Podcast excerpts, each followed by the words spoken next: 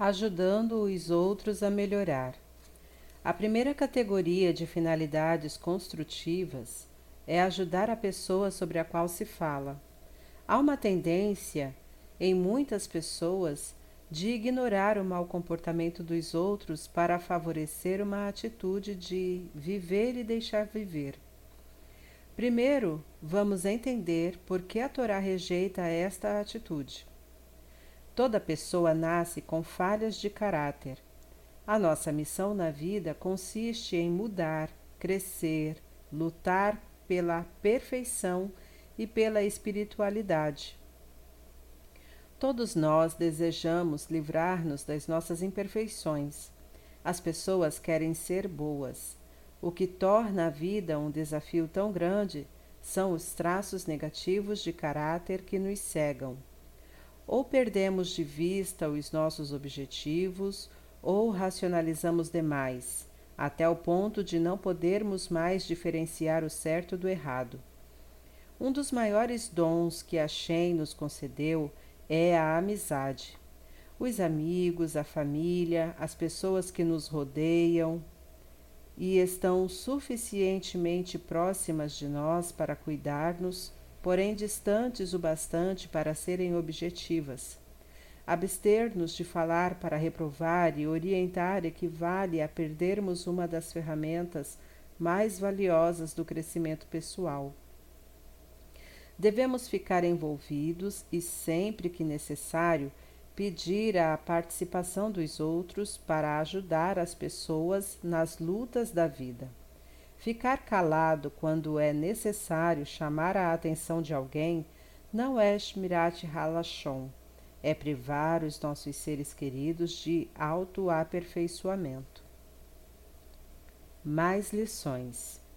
Após ter ouvido a difamação dos outros espiões, Caleb e Yehoshua, filho de Num, responderam às suas palavras pecaminosas. A terra que acabamos de atravessar para espionar, a terra é muito boa. Muito boa. Se Hashem nos ama, ele nos levará a esta terra e a dará a nós. Mas não nos rebelemos contra Hashem, não devemos temer o povo da terra, pois eles são o, o nosso pão. A sua proteção os abandonou. Hashem está conosco. Não temamos a eles. Números 14, de 7 a 9. Eles queriam dizer o seguinte: a alegação dos espiões de que a promessa da terra feita por Hashem estava condicionada a eles serem tzadikim era totalmente incorreta. Hashem não diz a uma pessoa: Eu te ajudarei, mas somente se você for um tzadik.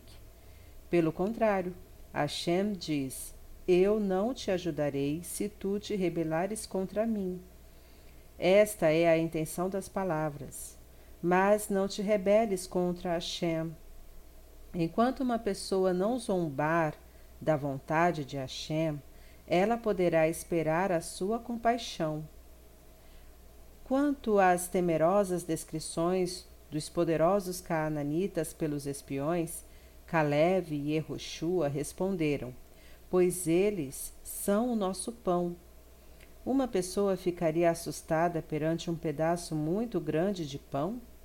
De modo semelhante, eles argumentaram.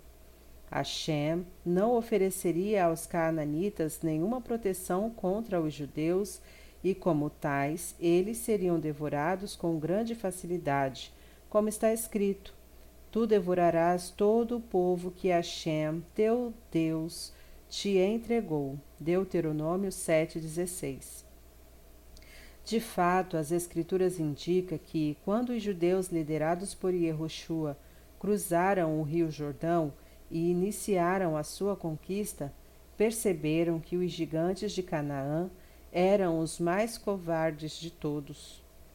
As lições a serem aprendidas deste trágico episódio são cruciais para todos nós.